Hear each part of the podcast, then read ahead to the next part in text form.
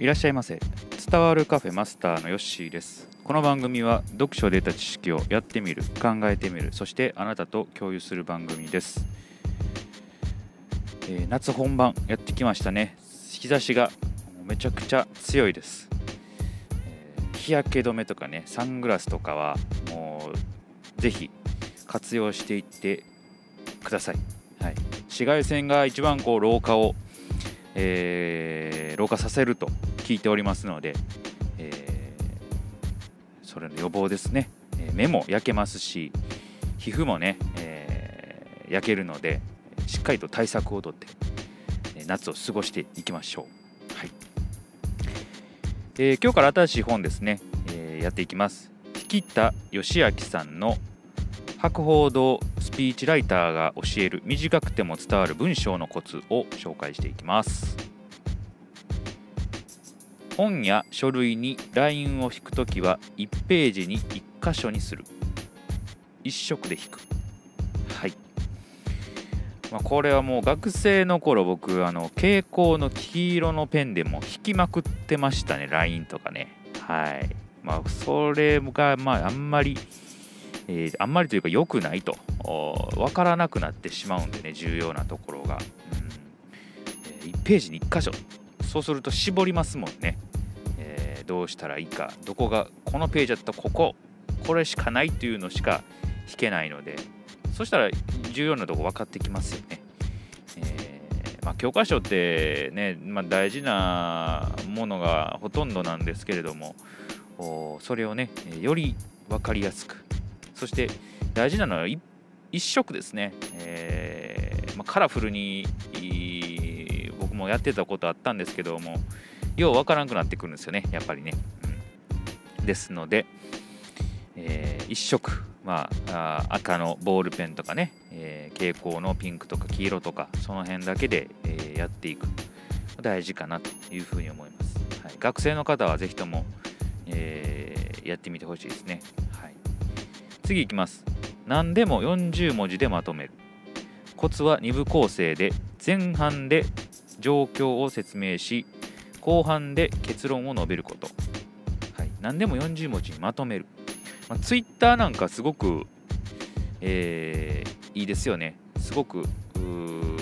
ままとめる力がつくと。あれは確か120文字か40文字かぐらいですもんね。その中で自分の言いたいことをまとめる。これは40文字ですからね。それよりも短く、なりますね、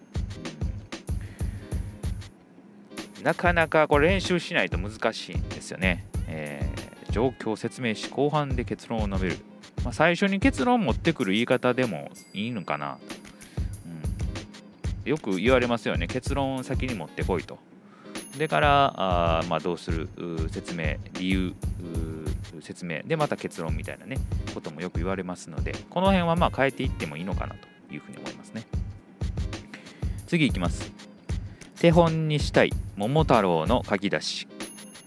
昔々あるところにおじいさんとおばあさんがいました。書き出しは 5W1H のうち4つの W で結論を要点をまとめる、えーいいですよね。これ昔々が when ですね、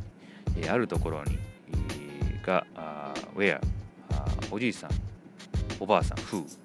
えーがいましたと、まあ、状況を表していますよね、え4つ、えファット。ですね、えー何をしているか。あですね、えーまあ、これ大事です。昔、このね、これ僕結構あの書き出すときに活用してるんですよ。えいつで、えまあ、どこで、誰とどのようにしたっていうね、えこれはあの頭にね、すっと残ってるので、桃太郎というのを少しね、えー頭に入れといてもらえると、いつどこで誰とどのようにっていうのがすっと出てくると思いますので、えーいいかなというふうに思います。昔話こんなところで役に立ったかと。何が役に立つかわからないなと思いながらやっております。えーはい。今日はこんな感じですね、えーまあこれはねあの多分ね多分というかあの Twitter とかそういうえー、デジタル SNS 系でも使えることだと思いますので、えー、ぜひともね今の SNS 活用したいとか、えー、もうちょっとこう文章うまくなりたいという人はですね活用していただけたら、えー、いいのではないかなというふうに、え、思っております、え、これからつぼねちょっとずつ深いところ入っていきますのでねぜひまた聞いていただけたらと思います。はいそしたらそ今日はこれで終えておきます。またのご来店お待ちしております。